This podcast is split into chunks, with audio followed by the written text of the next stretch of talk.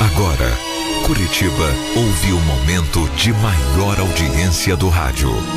Caiobá FM apresenta Quando eu estou aqui, História da Minha Vida. eu vivo esse momento lindo.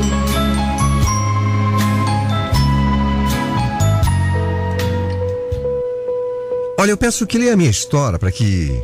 para que outras mulheres nunca desistam de ser felizes. Eu me chamo Neia. E tudo começou no ano de 1973, quando meu pai morreu com leucemia. Eu tinha apenas dois anos de idade. Eu era caçula de sete irmãos e, com a morte do meu pai, os três mais velhos se casaram, em questão de meses. Ficamos só eu, minha irmã, deficiente, mais uma irmã e meu irmão. E claro, mamãe. Em 1981 fiquei sabendo que uma família rica precisava de uma empregada. Pois não? Boa tarde, a senhora que está precisando de uma empregada? Sim, sou eu mesma. Mas quantos anos você tem, menina?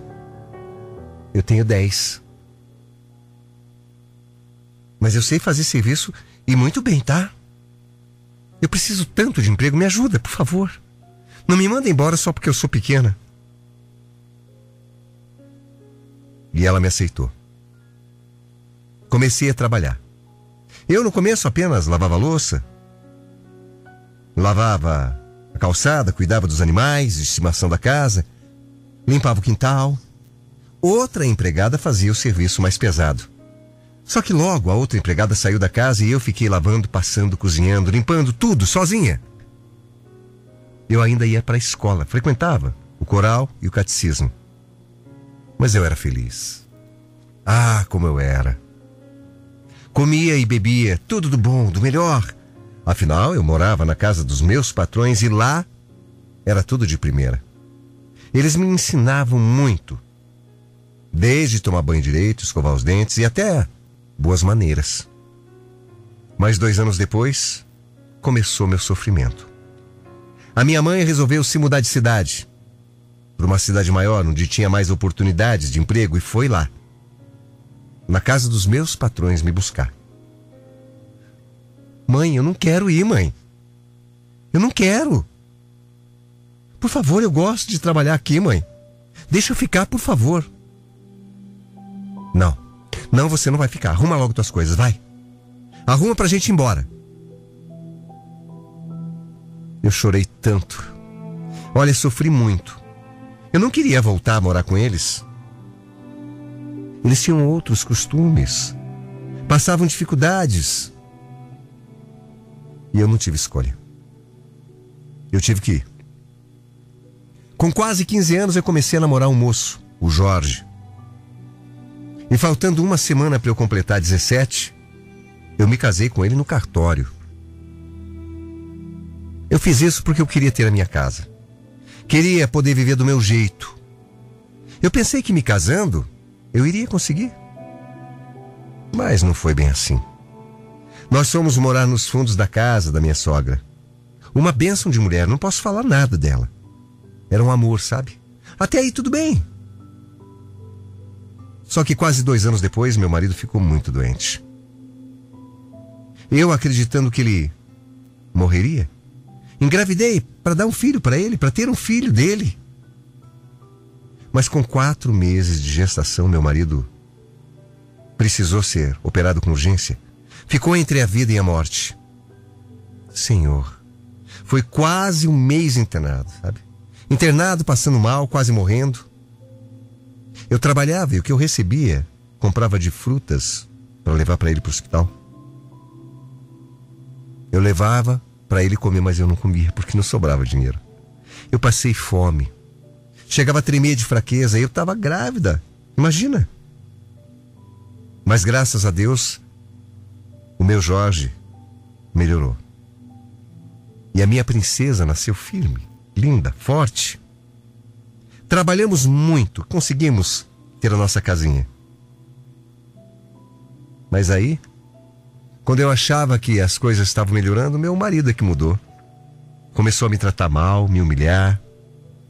Quando a minha filha estava prestes a completar 12 anos, ainda tivemos uma irmãzinha para ela. É. Eu tinha duas princesas para criar. E tinha que ser pai e mãe das duas. Tudo era só eu. Porque o Jorge, ah, ele me ajudava em nada, quase nada. Às vezes ele nem sabia a série que as meninas estavam estudando, para você ter uma ideia.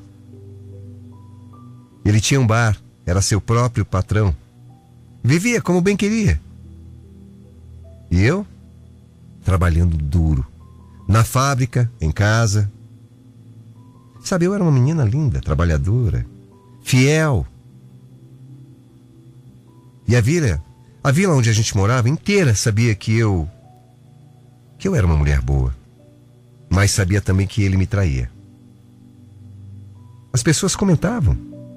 Olha, Neia, eu não sei como é que você aguenta, viu? Outro dia ele estava de chamego com uma zinha ali no boteco. Ah. Eu. Eu não ligo. Mas também eu acho que o Jorge não seria burro de me trair no próprio bar dele. As pessoas. As pessoas iam me falar. Mas ele mentia. Me traía assim, me humilhava assim. Sabe? E eu, boba, eu não queria acreditar no que as pessoas diziam. A minha vida era só trabalhar, cuidar da casa, cuidar da educação das, das minhas filhas. Tentar dar amor pro meu marido mesmo, ele me humilhando. Mas as fofocas, ah, as fofocas não param. Eu perguntei para ele de verdade se ele me traía. É claro. Como todo homem que trai, ele negava, me chamava de louca, dizia que eu estava maluca. Só que chegou num ponto que algumas mulheres começaram a ligar lá em casa. Oi? Alô? Alô, é a esposa do Jorge? Sim, sou eu mesma. Quem é? Oi, quero saber se você melhorou. Melhorou, mas eu, eu tô bem, sim. Por quê? É que o Jorge falou que você tá muito doente, só por isso que ele não te larga. A pessoa fala isso e desligou o telefone. Ainda deu risada da minha cara. Sabe, aquele tipo de telefonema aconteceu mais de uma vez. Um dia o telefone tocou e me contaram onde ele estava, com a tal namorada, para eu ir lá tirar a prova. E eu fui com as minhas filhas, que na época tinham uma 20 e a outra 8 anos. E naquele dia nós flagramos o pai com a tal mulher. E sabe o que eu fiz? Sabe o que eu fiz? Ao invés de criar coragem, de terminar tudo ali e ir embora, eu me humilhei. Eu pedi misericórdia para que ele não me deixasse. Me ajoelhei. Eu me ajoelhei nos pés do homem que estava me traindo. Olha como eu era submissa. E ele aproveitou que eu estava de joelhos, pedindo perdão. Eu pedindo perdão por ele me trair. Perdão se eu não dava para ele o que ele procurava fora de casa. Olha onde eu fui parar. E sabe o que ele fez? Me deu um chute. Um chute. E eu. Eu fiquei ali chorando. Enquanto ele ia embora com a outra. Sim, uma mulher casada, com três filhos, um pai de cada filho. E ali meu casamento acabou. Ele preferiu ir embora com a outra. Foram mais de 22 anos onde só eu estava casada, né? Porque casamento é união, casamento é parceria, casamento. Mas só eu vivia como esposa. O Jorge, Jorge não me respeitava. Sabe, eu caí numa depressão.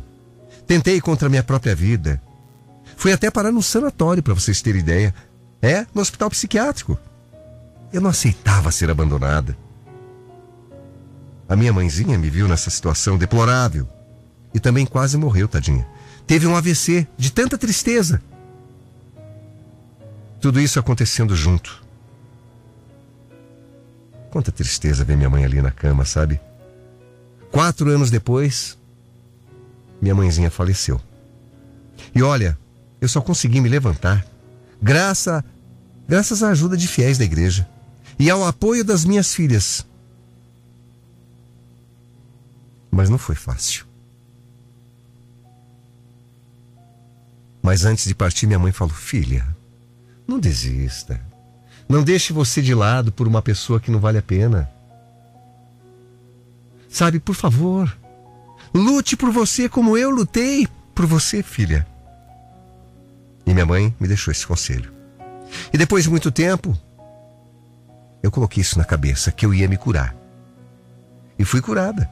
Voltei a estudar, arrumei emprego, aliás, um ótimo emprego, graças a Deus, e pasmem, pasmem.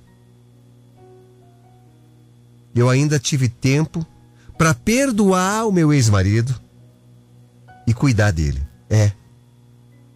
Abandonado pela amante, muito doente,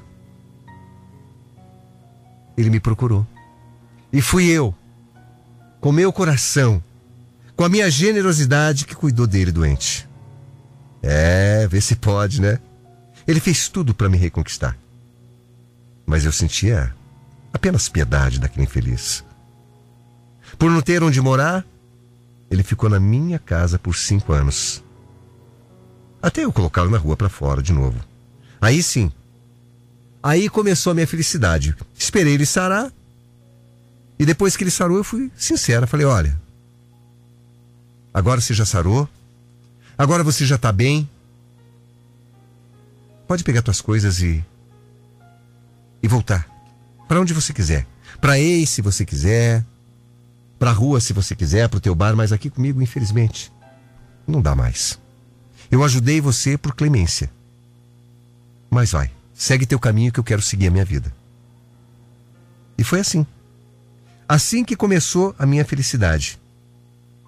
Quando eu reencontrei um conhecido da escola pelas redes sociais. É, as minhas filhas me ensinaram a mexer no Facebook. E foi lá. Depois de quase um mês conversando com, com ele, o Elcio, que nós marcamos um encontro. Para tomar um suco, sem pretensão nenhuma. E ele foi muito respeitoso comigo.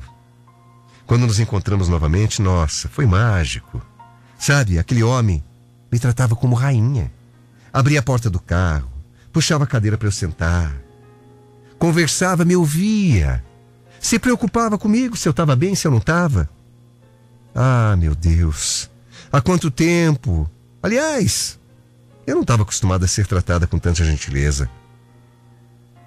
Eu não estava acostumada a ser tratada como mulher. Mas ele sim. Me tratava com respeito e como tal. Começamos a namorar, mas só depois de alguns meses juntos que eu me entreguei para ele realmente. Perdi o medo de ser feliz.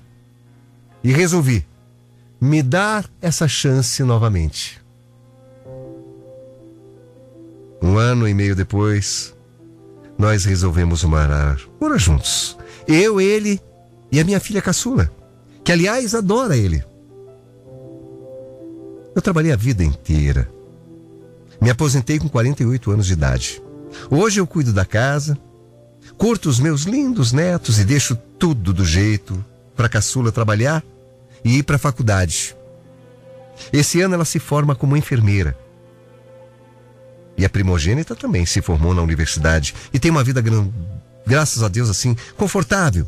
E uma família linda. Eu e o Elcio já estamos com cinquenta e poucos anos de idade e vivemos muito felizes. O meu esposo abençoado é motorista de caminhão. E quando ele chega em casa, ele vive para mim e para nossa família, para me fazer feliz. E hoje, hoje eu tô completamente diferente do outro, que me maltratava, que me humilhava. Hoje eu sou amada, respeitada e me sinto uma mulher completa. Sou amada e também amo muito. As minhas filhas tratam ele como se fosse um pai. Os meus netos chamam ele de vovô. Em, em, nesses tempos, assim, nesses anos, que para mim são poucos, juntos nós convivemos tão bem, conseguimos bem materiais, coisa que em 30 anos eu nunca tive. É. Deus me abençoou com esse novo esposo e com a família que hoje nós temos. Sabe, depois de tudo que eu sofri nessa vida, eu sou a prova viva de que o amor real existe e ele pode ser vivido, mesmo depois dos 50 anos, ué. Por isso que eu contei a minha história hoje aqui, viu? Contei para inspirar outras mulheres que já sofreram assim como eu sofri, ou que ainda estão sofrendo sem esperança de encontrar felicidade. É com você que eu tô falando. Sim, minha amiga. Nunca desista de ser feliz. Nunca desista. Se cuide. Se preserve. Se dê uma chance, se valorize. Porque um dia vão dar valor para você. Porque você vai encontrar felicidade, assim como eu encontrei a minha. Mas não desista, porque Deus, Deus pode tudo. E você também pode.